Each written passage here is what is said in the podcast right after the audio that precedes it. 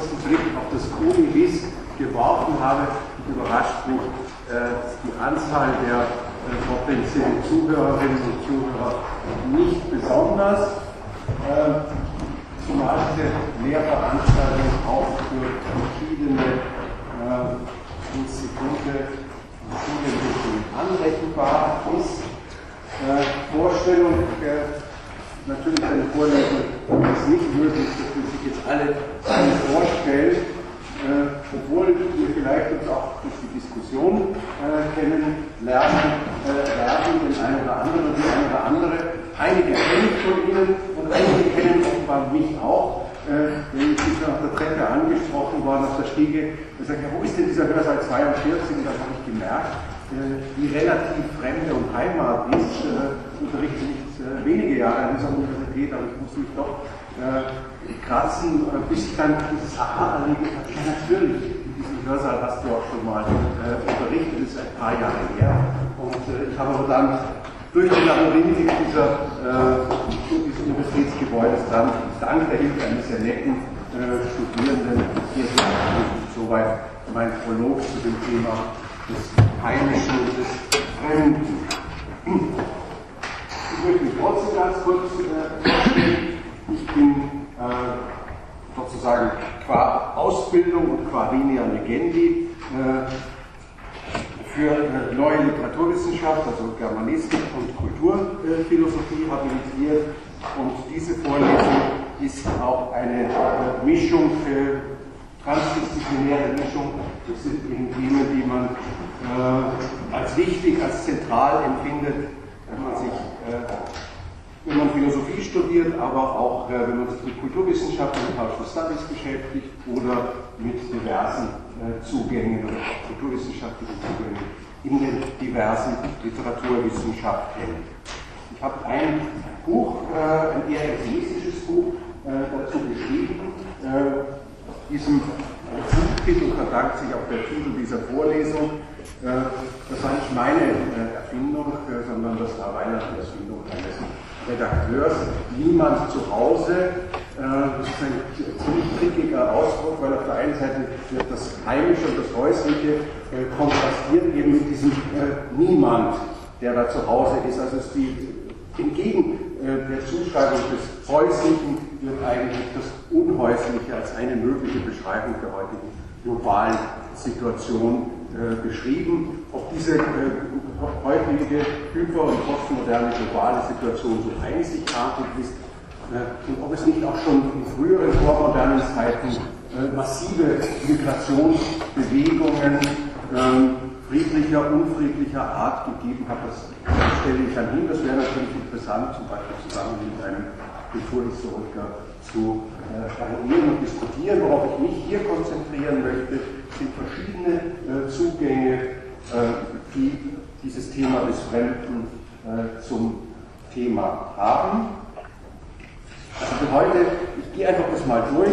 Äh, für heute vorgesehen äh, ist eben der Einblick und der Überblick über die Lehrveranstaltung und dann möchte ich Ihnen aber einfach äh, kurz die Themen streifen. Ich muss gleich eine äh, Korrektur machen, damit ein bisschen in Verlegenheit bringen, nämlich äh, das, was ich äh, als Heimat und Fremde, als theoretische Kategorien im Zeitalter der Globalisierung annonciert habe, oder zwei, das muss leider auf den 19.03.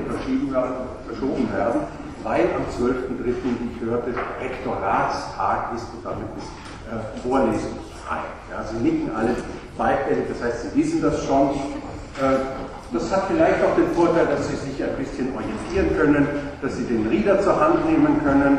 Ähm, dieser, diese Vorlesung zum Thema Heimat und Fremde als theoretische Kategorien im Zeitalter der Globalisierung, da entnehme ich sozusagen meine in Anführungszeichen Weisheiten im Wesentlichen diesem Buch. Äh, das eben, wie ich schon vorhin sagte, niemand zu Hause heißt, Essays zu Kultur, Globalisierung und neuer Ökonomie. Und das sind eben drei äh, längere äh, Essays, äh, die sich genau mit diesem Thema äh, beschäftigen. Das möchte ich an den Anfang stellen.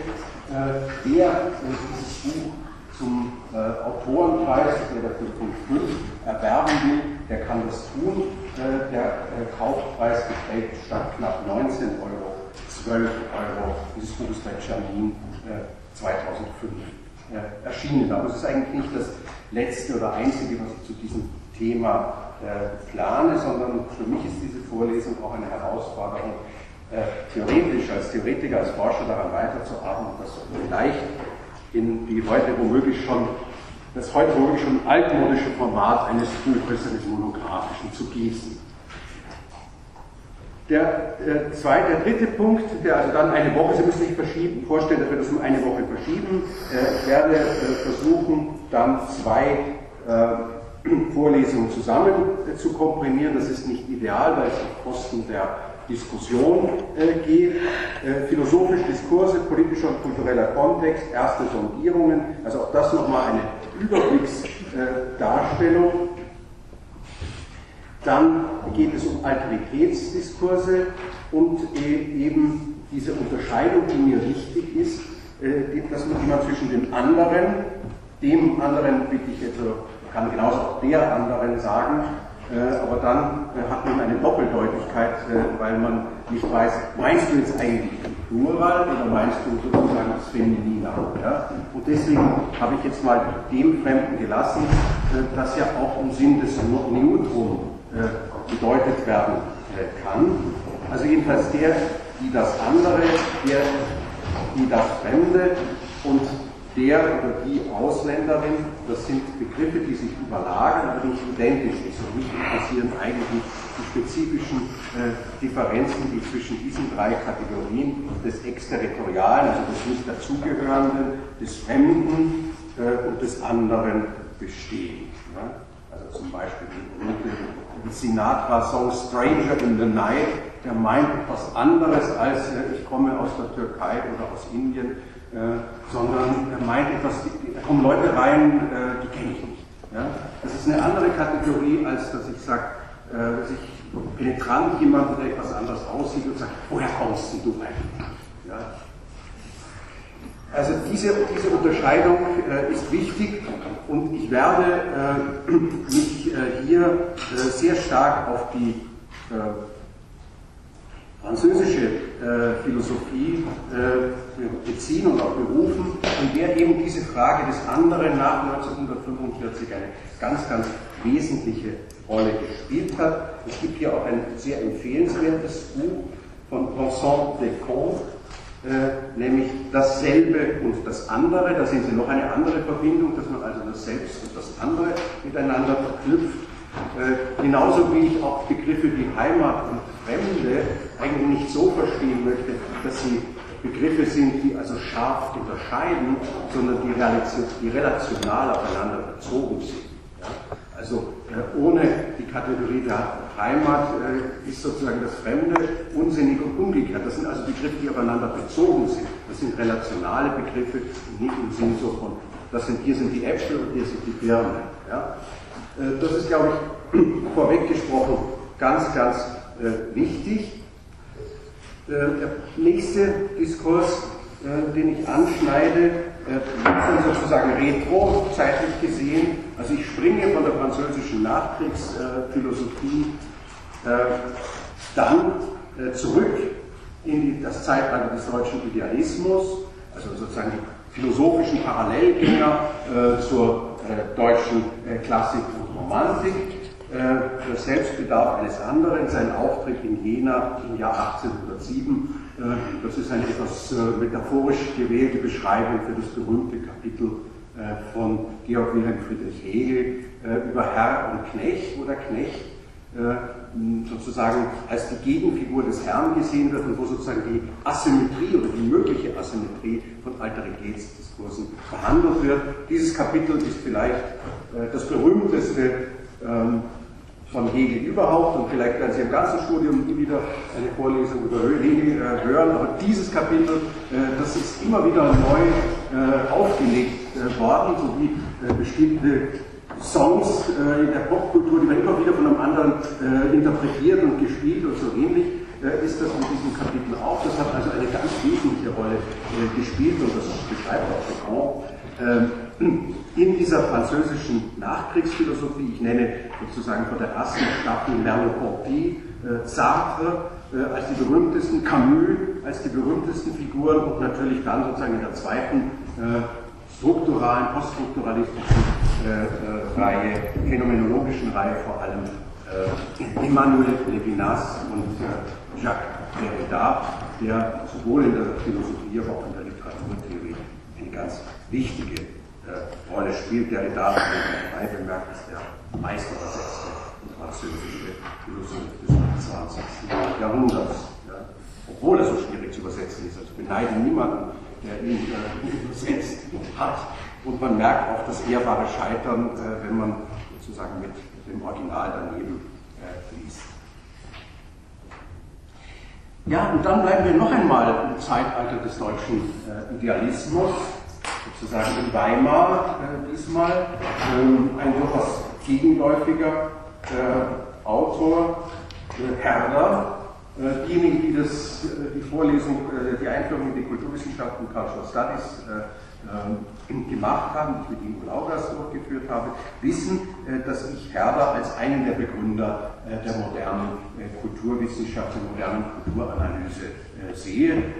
Das heißt nicht, dass man heute alle seine theoretischen Prämissen teilen muss, aber äh, Herder war einer der ersten, der sozusagen die, die, die kulturelle Vielfalt gegenüber der Aufklärung, die also eher mono ist, sozusagen das Polyphone in den Vordergrund gestellt hat und in der kulturellen Vielfalt selber einen Wert gesehen hat. Ja. Ähm, Herder hat also vielfältige äh, Interpretations- äh, erfahren. Äh, er ist von Nationalisten, von Kommunisten, äh, von Nationalsozialisten eifrig bemüht und instrumentalisiert worden.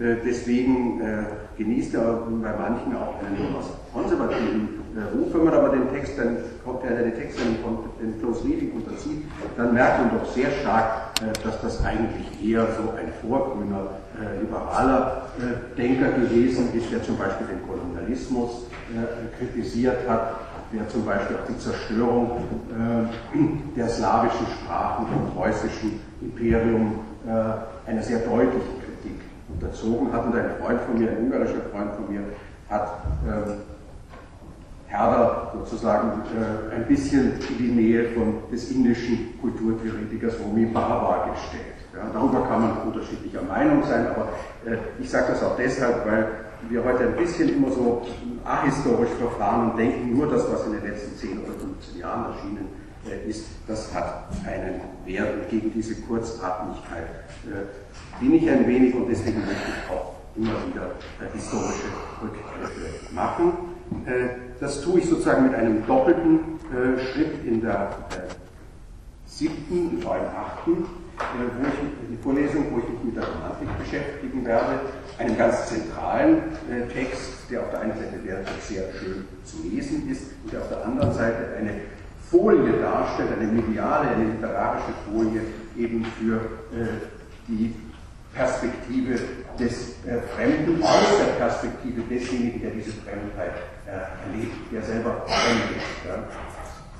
Wie heißt es bei Karl Valentin? Fremd ist man in der Fremde. Nicht?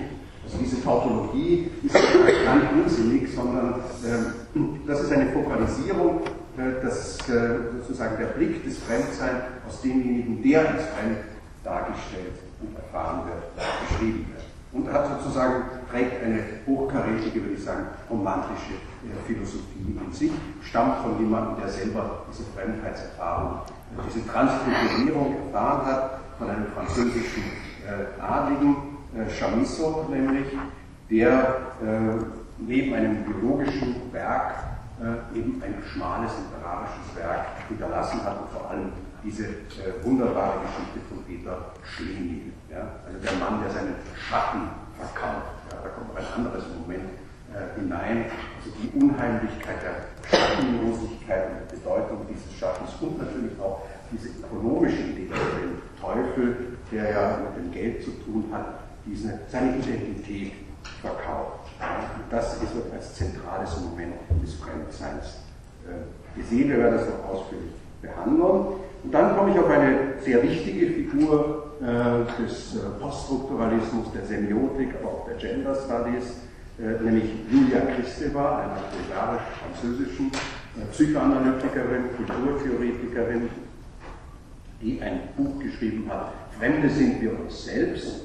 Äh, der Anlass dieses Buches war, äh, das ist leider eine traurige Wahrheit, dass man nicht sagen kann, es gab einmal eine Xenophobie in Frankreich oder europäischen Ländern, aber es war eine xenophobe Welle äh, in Frankreich.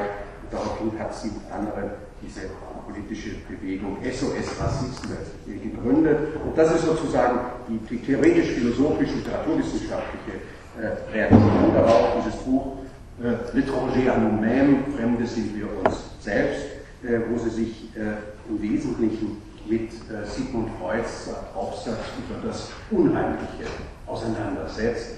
Und Freud äh, bezieht sich wiederum, Freud war kein besonders romantisch inspirierter äh, Denker, ähm, er wollte sozusagen da Abstand halten, weil er, ängstlich darauf bedacht war, sozusagen dass er ein richtiger Wissenschaftler ist, der eben auch seine Thesen naturwissenschaftlich oder quasi naturwissenschaftlich begründen kann. Aber dieser Text von E.T.R. Hoffmann der Sandmann äh, ist für ihn die Folie, eine Theorie des Unheimlichen zu entwickeln. Und diese Theorie des Unheimlichen äh, nimmt Christeva, Christeva ins Zentrum ihrer, ihrer, wie soll ich sagen, Xenologie. Es gibt auch diesen Begriff der Xenologie im Übrigen.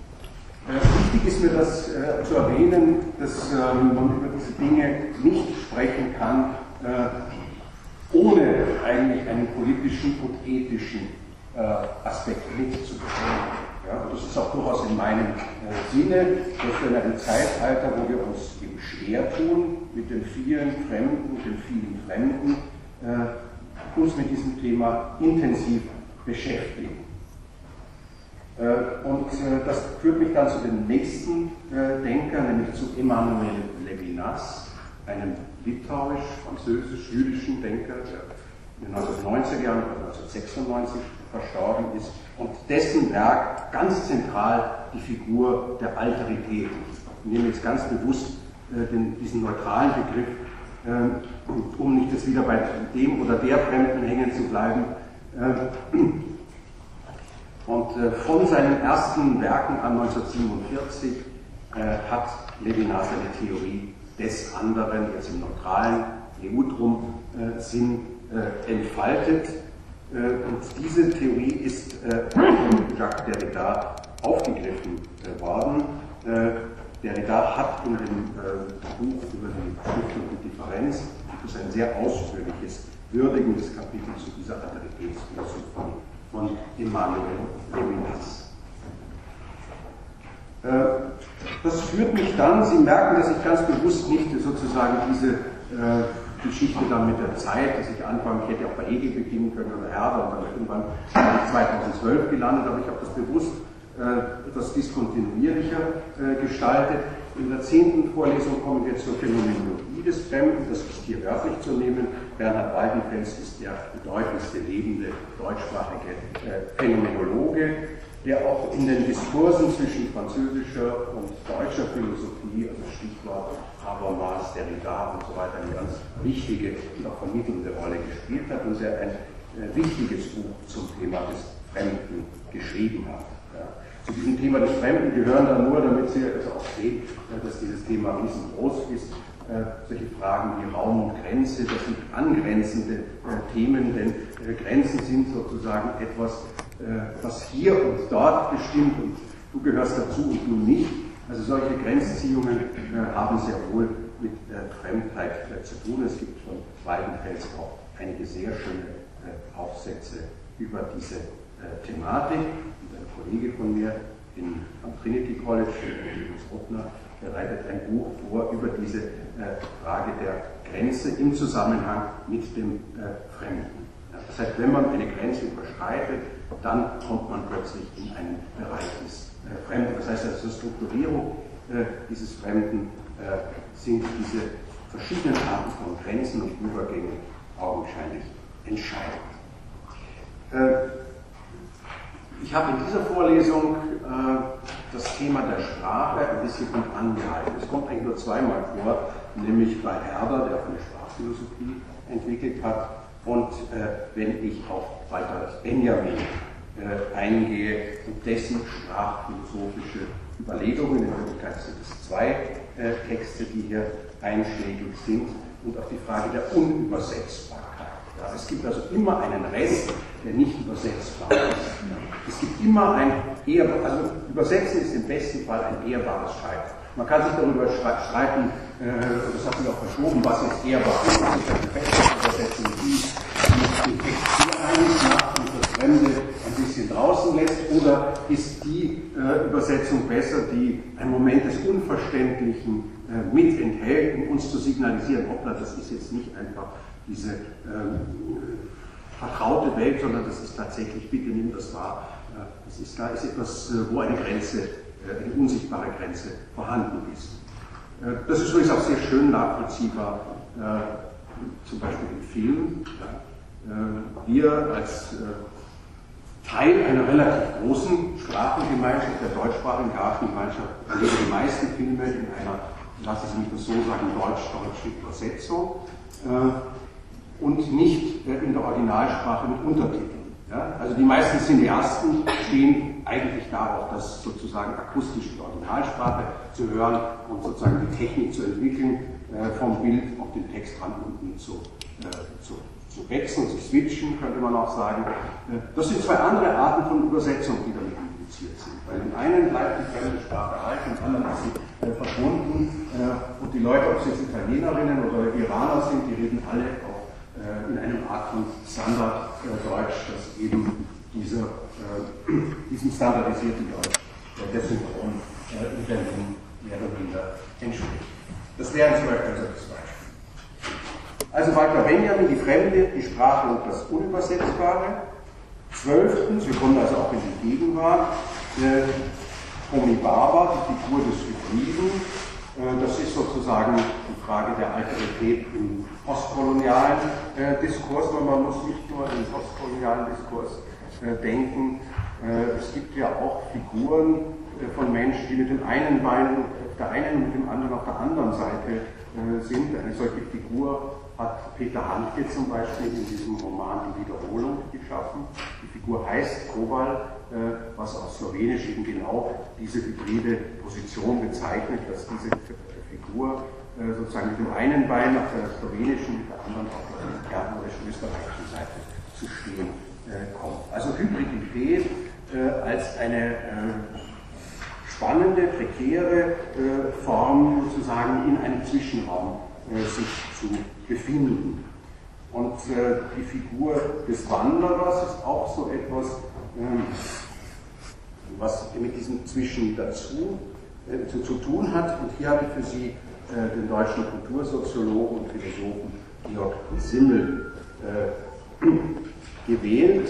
Es gibt auch noch andere, es gibt auch von Alfred Schützer einen sehr schönen Aufsatz, den zumindest als Postskriptum anfügen.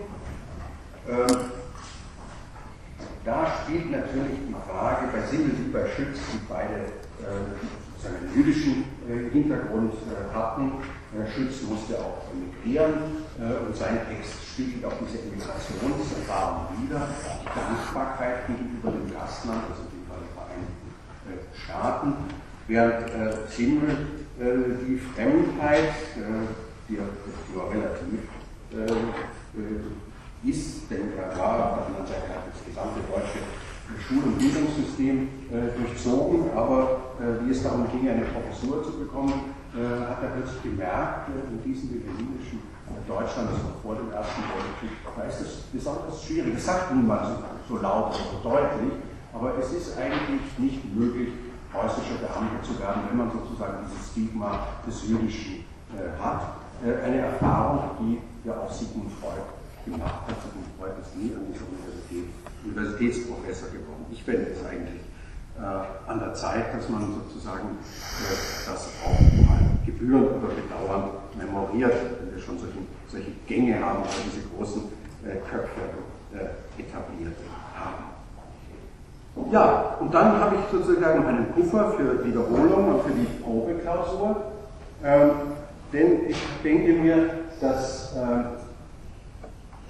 äh, dass ich zwei Sachen miteinander verbinden möchte. Eine Art von Wiederholung des ganzen Semesters und gleichzeitig Ihnen einen Einblick gibt, wie funktioniert so eine äh, Vorlesung.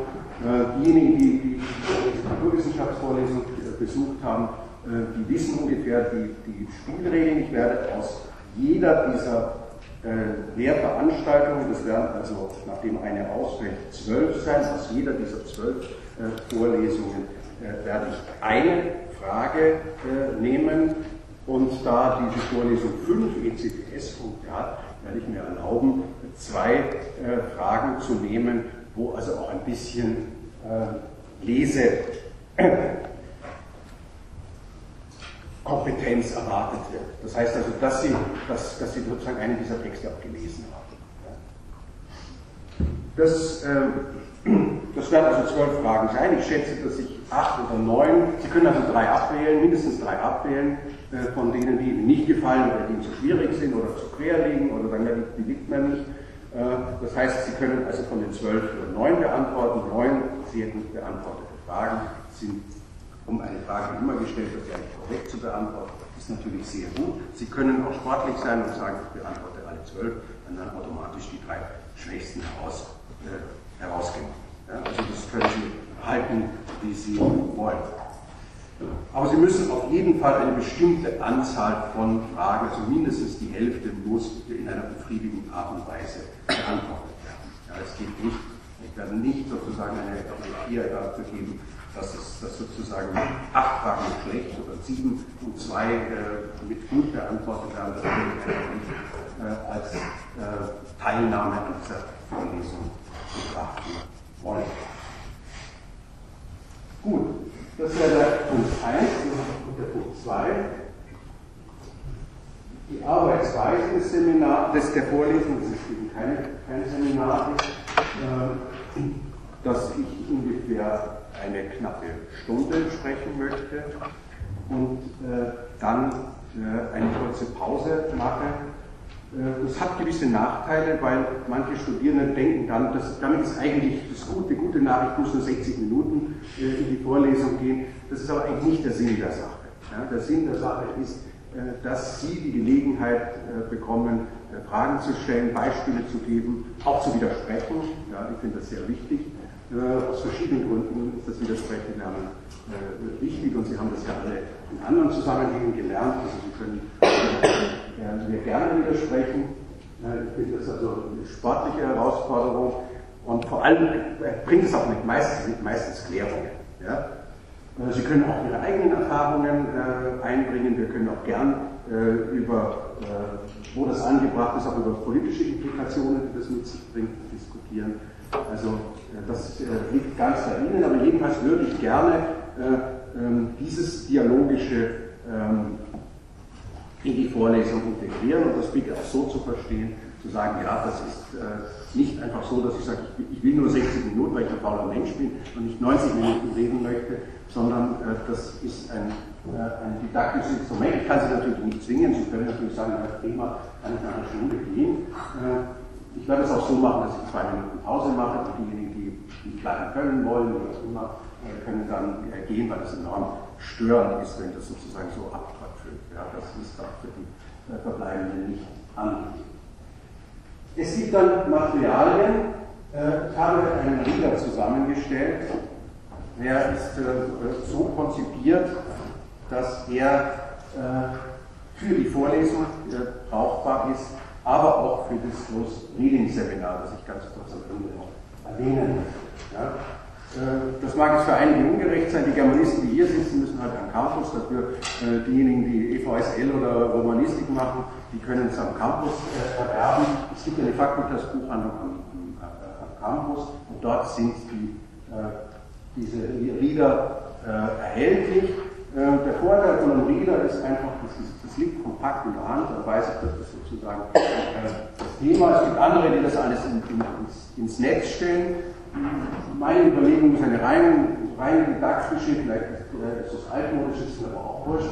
Das heißt, Sie haben sozusagen ein, ein komplettes Ding, was sich auseinanderfällt und zerfleddert und wo Sie sagen, das ist sozusagen eigentlich der, das Thema. Da sind zwei, drei äh, Aufsätze drin, auf die ich hier in der, der Vorlesung nur am Rande eingehe, äh, aber ich würde Ihnen das äh, durchaus äh, empfehlen, vor allem denjenigen, die sagen, das mache ich jetzt nicht nur wegen der fünf ECTS-Punkte, sondern äh, vielleicht kommt das in meiner Bachelor- oder Masterarbeit und so weiter, ist das ein wichtiges Thema, dann habe ich eine super Textsammlung. Und teurer ist es auch nicht, als wenn ich sie ins Web stellen würde und so äh, alles runterladen und ausdrucken muss. Der Reader wird ungefähr so 8 bis max 10, hat noch nie einer Reader von mir gekostet, das ist unter 10 Euro und das ist also äh, machbar, da gibt es ein Unicampus und ein Fakultas ja? Also nicht am Nick, sondern äh, äh, an, der, an der anderen äh, kleineren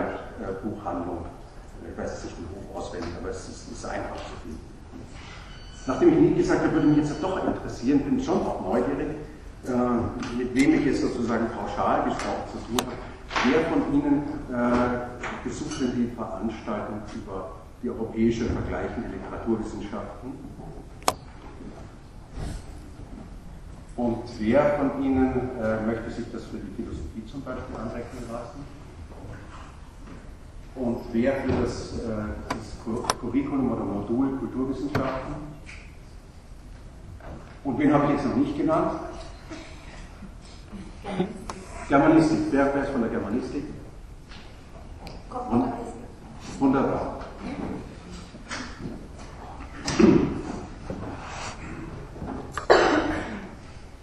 Ja, zum Leistungsnachweis, das habe ich auch schon gesagt. Äh, theoretisch können Sie auch sagen, nein, ich komme gar nicht.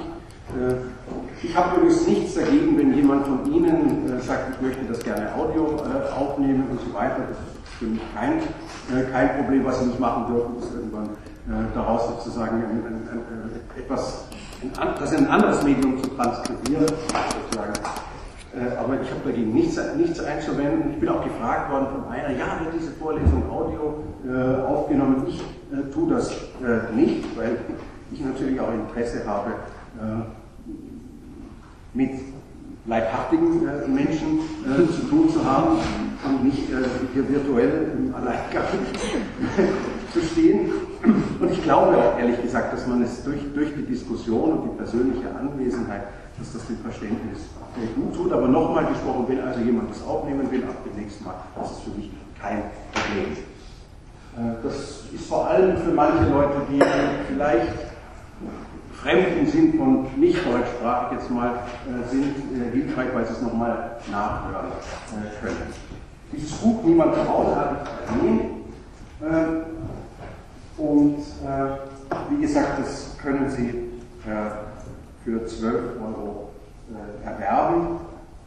Ich werde das nächste Mal fragen, weil je nachdem, ich habe jetzt einfach mal Verdacht in zehn Exemplare, das ist nicht sehr viel, äh, äh, erworben und würde dann im Zweifelsfall noch weitere beim Verlag bestellen. Und das Letzte, was ich sagen wollte, ich habe jetzt nicht genau geschaut, wie viele äh, dem Close Reading Seminar sich angemeldet haben. Das ist äh, so auf 15 Personen hin äh, ausgerichtet.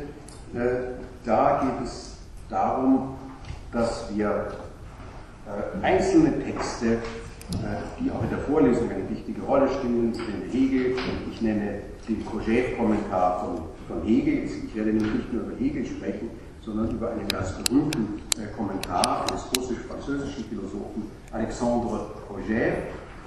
Weidenfeld, Levinas, Kristeva, Simmel, Schütz äh, über das Thema der Imagologie und über Romy Barber. Äh, das wird sozusagen in einem Close Reading äh, Seminar behandelt. Close Reading äh, kommt äh, aus der, ur ursprünglich aus der angelsächsischen Literaturwissenschaft, äh, ist hier nicht als eine Theorie zu verstehen, im Sinne einer immanenten Literaturwissenschaft oder immanenten Wissenschaft, sondern eine Kulturtechnik, dass man sich systematisch einen Text gemeinsam erarbeiten, dass man sich, dass ein oder zwei Personen das vorbereiten, zentrale Textpassagen zu Papier bringen, kommentieren äh, und die Gedankenlinie des jeweiligen Aufsatzes beschreiben. Ja, das ist, äh, glaube ich, sehr äh, günstig, vor allem wenn man sich sozusagen in neue, fremde äh, Theorien oder Theoretikerinnen und Theoretiker einarbeiten äh, möchte. Wer sich dafür interessiert, ich habe ein paar Blätter noch mitgebracht. Diese Veranstaltung beginnt eben dadurch bedingt, dass äh, wir am 12. Diesen Rektoratstag haben, am 19. von 12.30 Uhr bis 14 Uhr äh, am Unicampus in Hoch 72. Äh, dort ist eine Abteilung des Instituts für europäische und vergleichende Sprachen und Literaturwissenschaft untergebracht. Das ist nicht die Komparatistik in der Sensengasse, also wenn Sie daran Interesse haben, kommen Sie nicht in die Sensengasse, sondern im Unicampus. Es ist äh, die Abteilung für Phino und Christik, an der das stattfindet, von 12.30 Uhr bis 14 Uhr, äh, jeweils am Mittwoch. Damit wäre ich mal äh, zunächst am Ende, also rein zeitlich, nicht physisch, ähm, und äh, nehme an, dass es Fragen gibt. Ja, bitte, es ist, ich glaube, dass der Hörsaal eine besonders gute Akustik hat, deswegen würde ich Sie bitten, möglichst laut äh, und deutlich zu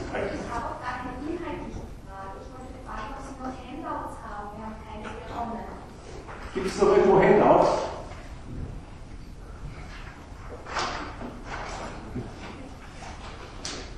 Ist kein, kein, kein Nichts übrig geblieben. Ich habe 100, glaube ich, machen lassen. Wir haben kein Handout bekommen. Kann das wirklich sein? Frage ich mal. Es macht nichts. Ich bringe einfach das nächste Mal 50 äh, mit.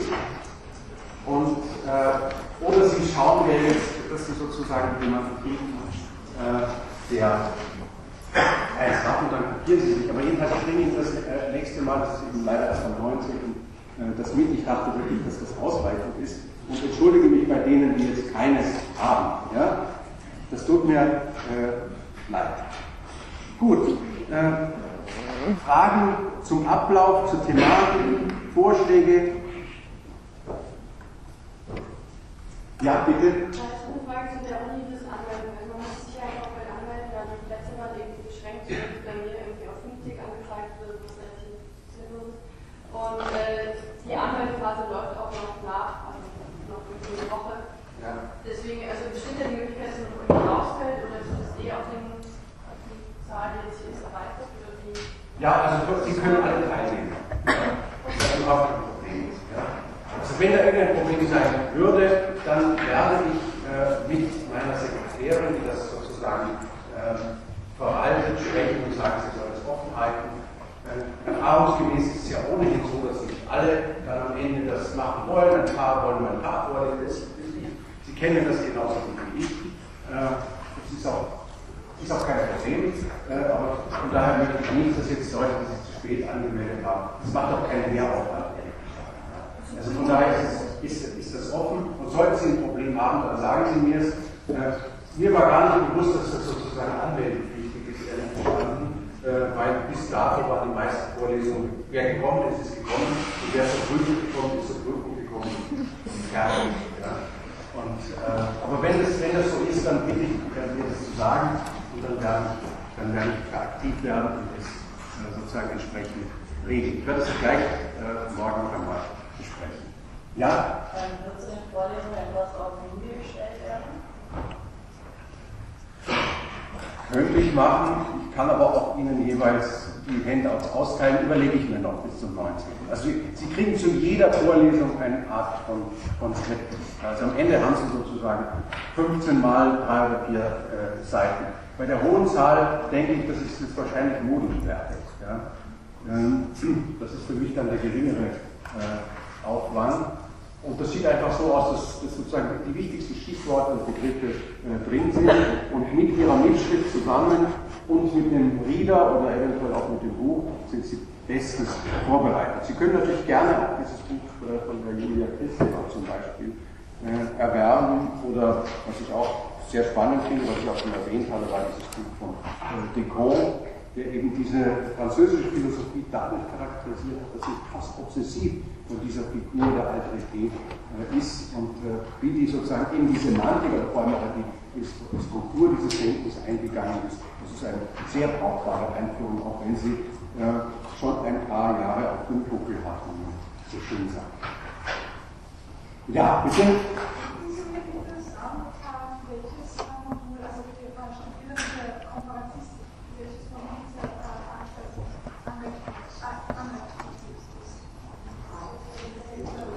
Das kann ich jetzt auswendig nicht. Ja. Aber es steht, ich habe ich hab, ich hab die Lehrveranstaltung vor kurzem, äh, da war also jede Menge äh, von Anrechnungsdingen da. Ja, also ich weiß es, pardon, ich weiß es jetzt nicht auswendig. Äh, entweder, entweder erkundigen Sie sich selber im Sekretariat oder ich werde das nächste Mal auch nochmal diese Frage klären. Ja? Bitte. Aber ich weiß ganz genau, weil ich mit dem Kollegen Bachleiter darüber gesprochen habe.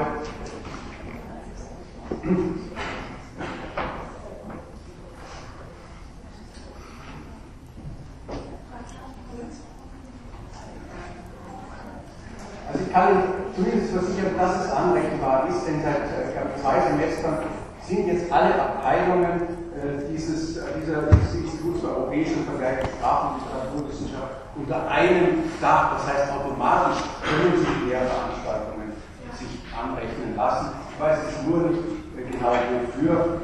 Ich hatte das mit dem Fachleiter auch besprochen, aber ich weiß es nicht auswendig. Tut mir leid. Ja.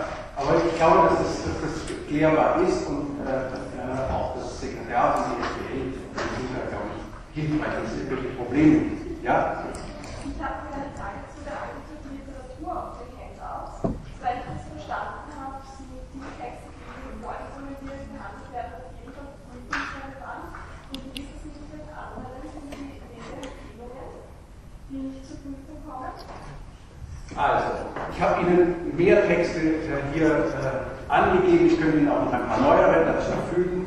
Äh, das ist sozusagen einfach, damit Sie einen Ausblick haben. Selbstverständlich erwarte ich nicht, dass Sie alle diese Texte abarbeiten von A bis Z.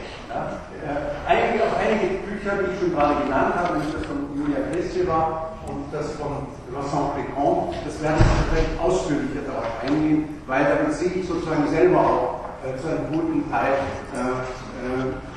einige Weisheiten und einige inhaltliche Anregungen. Das werde ich auch deutlich machen. In dem Lieder ist zum Beispiel von der Julia Kristeva wesentliche Ausschnitte aus dem Buch äh, kopiert vorhanden.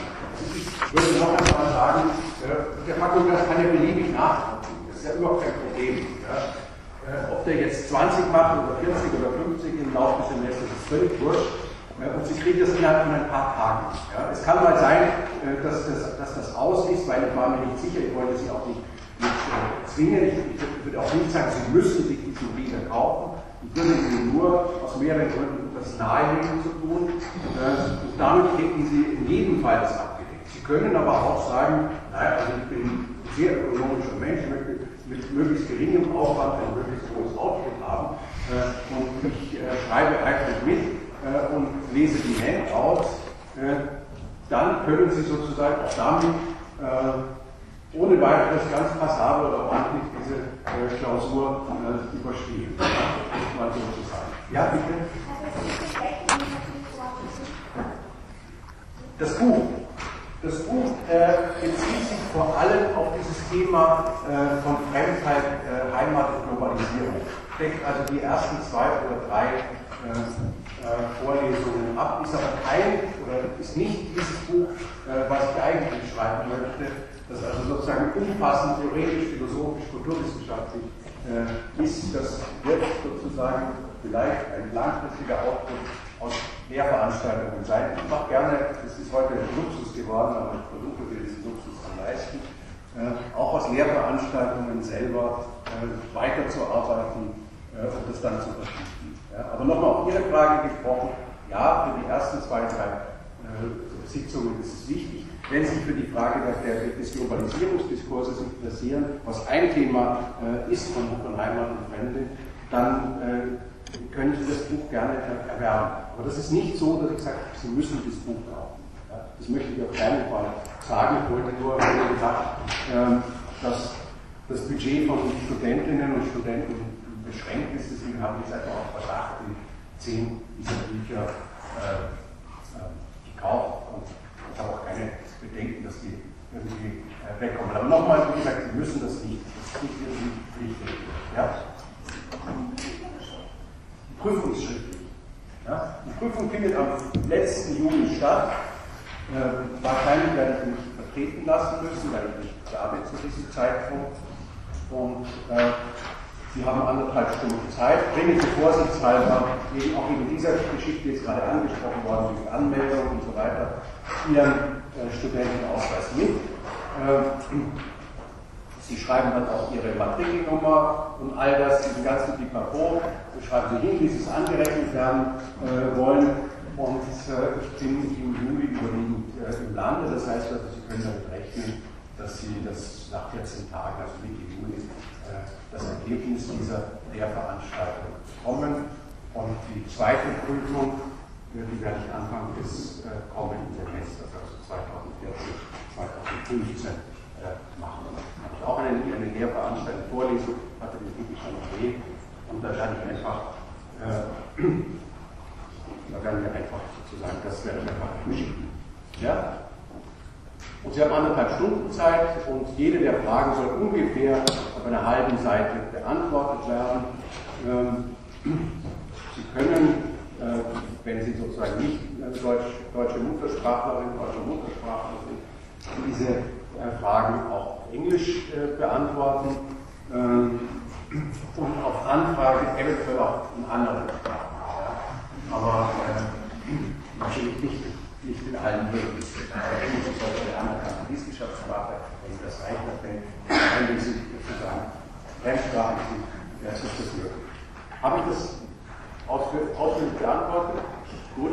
Die nächste war noch jemand, der aufgezeigt hat. Ja, bitte. Der Rieder ist erhältlich. Ich muss sagen, ich bin vor zwei Tagen selber aus der Fremde erst zurückgekommen und habe ihn noch selber nicht in der Hand gehabt. Äh, der, der, der Rieder ist aber, äh, ist aber fertig. Ja. Ich hoffe, dass ich ihn auch heute noch eventuell in die Hand nehmen kann. Ja, bitte? Vielleicht könnten Sie das Handout von heute auch auf Jüdisch stellen. Das könnte ich. Ja. Gut, das kann ich dann am Wochenende machen und bringe aber trotzdem, bin trotzdem nett und bringe ein paar Kopien mit. Ja? ja? Habe ich das jetzt richtig verstanden, dass wichtig für diesen Lieder enthalten ist, oder zumindest aus diesem Handout kommt? Oder wie, wie kommen wir zu unserer Kulturstelle, wenn das keine also, Texte sind? Sie bekommen zu jeder Lehrveranstaltung Handouts. Ja? Ich empfehle diese Handouts äh, im Prinzip zu lesen. Da finden Sie sozusagen Basic Sachen drin. Spreche, wie Sie bemerkt haben, äh, frei. Ich finde das keine besonders gute Idee, so zu sitzen und vorzulesen. Ähm, das heißt, ich benutze dieses Handout, um frei zu sprechen und das in Tempo zu sagen, einfach die Gliederung äh, meines möglich gehaltenen Vortrags. Und es sind die wichtigsten Zitate drin und die wichtigsten äh, Gedankenführungen und, und, und Linien. Und zusammen mit Ihren Kommentaren und was Sie mitschreiben, ist das zunächst einmal die Inhalte. Dann können Sie sagen, äh, ungeachtet von dem Schein interessiert mich das Thema aus bestimmten Gründen so sehr, äh, dann, also zu dem Kauf des Readers würde ich Ihnen eher raten. Ja. Äh, da ist mehr drin. Ich wollte nicht, bitte haben Sie Verständnis dafür, dass ich nicht zwei Reader produzieren wollte. Eins für das Close Reading Seminar und die Vorlesung. Ich habe das, das Close Reading Seminar wirklich fast analog äh, zu, dem, zu der Vorlesung gewählt, aber es sind zwei oder drei Texte mehr drin. Ich dachte, der Schaden, den Sie damit haben, wenn Sie sich äh, Fremdbilder und Selbstbilder der Aachener Schule anschauen, oder was ist noch drin, was ich nicht hier behandle, oder Todorov, äh, über, über Fremdheit oder Kriminalität. Äh, wenn Sie das sozusagen drin haben, lesen oder nicht lesen, also der, der Schaden ist begrenzt und deswegen kostet der Wähler auch nicht erschrecklich mehr. Das ist 8% Unterschied, der das, der das macht. Und aus dem Grund habe ich das, das ist sozusagen der verpflichtende Reader für den Thomas Reading Kurs und der empfohlene für den Kurs. Ja, bitte?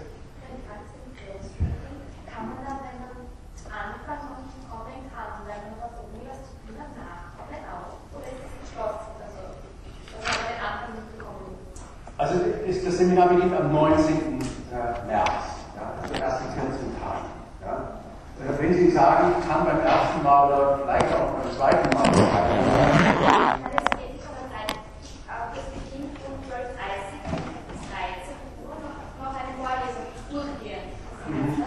Das finde ich sehr ungünstig. Ehrlich gesagt, das finde ich ungünstig.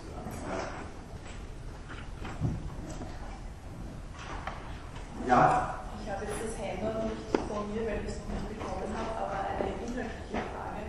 Und zwar, wir werden uns schon mit ähm, Philosophinnen, Philosophen, Theoretiker, Theoretikerinnen auf den europäischen Raum konzentrieren. Und jetzt nicht so sehr Einheitskonzepte von ähm, asiatischen ähm, oder afrikanischen äh, Theoretikern. Das ist eine, ist eine sehr gute Frage. Äh, Sie können natürlich kritisch sind Ausnahmen von Homi Baba, der bekanntermaßen einen indischen äh, Hintergrund hat. Äh, hier, hier sozusagen das europäische Denken im Zentrum steht. Äh, das lässt sich schon rechtfertigen, nämlich ich denke, äh, dass auch, ich kenne einige afrikanische Denker, die solche Technologien auch äh, entworfen haben, seit den 80er, 90er Jahren, äh, dass die natürlich auch auf äh, europäische und westliche Philosophien äh, zurückgreifen. Das heißt also, die reagieren äh, auch äh, darauf. Aber wie gesagt, ich bin kein äh, Afrikanist zum Beispiel, ja, das ist vielleicht eine ganz pragmatische Antwort auch. Äh, aber ich könnte mir vorstellen, dass es solche Lehrveranstaltungen unter Afrikanisten vielleicht auch in der Asienkunde gibt und dass sie das einfach ergänzend machen können. Aber das, hat jeder sozusagen Grenzen seiner, seiner Kompetenz und ich muss einfach sagen, ich bin sozusagen äh, westlich sozialisierterweise Mann äh, und äh, kenne sozusagen diesen Kontext. Ähm, obwohl es mich sehr, sehr, mich sehr, sehr spannend finde. Also ich fahre mit einer ganzen Gruppe von äh, Doktoranden und auch Kolleginnen äh, zu einem äh, Seminar ähm, nach Togo in Afrika und werde da äh, über das Thema von Selbstbildern und Fremdbildern, also die Konstruktion des anderen sprechen und dort über einen ähm, afrikanischen Künstler äh, sprechen, der eine Installation in Graz ausgestellt hat. Also mich interessiert diese transkulturelle Geschichte sehr wohl, äh, aber das ist ein so riesiges Thema, dass ich mich nun mal tatsächlich darauf konzentriert habe, die Konfiguration des Fremden in der sozusagen unokzidentalen, sozusagen im eigenen Raum. Aber ich meine nicht, bitte das nicht sozusagen so zu verstehen, dass ich ein vollkommen unverbesserlicher Heterozentriker bin, der also sagt, dass alles andere ist völlig irrelevant. Das, das stimmt nicht. Ähm, und das ist auch ein, gut, ein guter, guter Fingerzeig. Ähm, das heißt, das kann ich durchaus mal vorstellen, dann aber auch mit jemandem, der sozusagen den eigenen Kontext aus eigener Kenntnis kennt, so etwas zusammenzumachen. Also ich finde es eher problematisch, äh, aber das hat mit meinen Auffassungen aus der Postkolonialismus zu tun. Äh, ich finde es eigentlich spannender, ähm, wenn jemand, der aus diesem Kontext äh, kommt, nicht nur weil er kompetenter ist, sondern auch im Sinn dieser Stellvertretung. Eine merkwürdige Situation, wenn ich jetzt hier hinstelle, was ich nicht bin, und plötzlich sage ich, ich rede jetzt über afrikanische Philosophen. Also das, das ist vielleicht also eine tiefsinnigere Antwort auf Ihre wirklich äh, sehr interessanten Hinweis. Ja. Sind Sie soweit?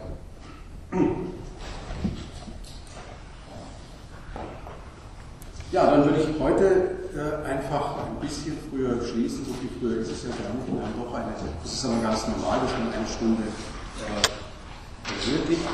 Äh, wenn Sie noch Fragen haben, können Sie auch noch, jetzt bleibt jetzt einfach noch 10 Minuten da. Äh, auf Verdacht hin, wenn Sie irgendwas äh,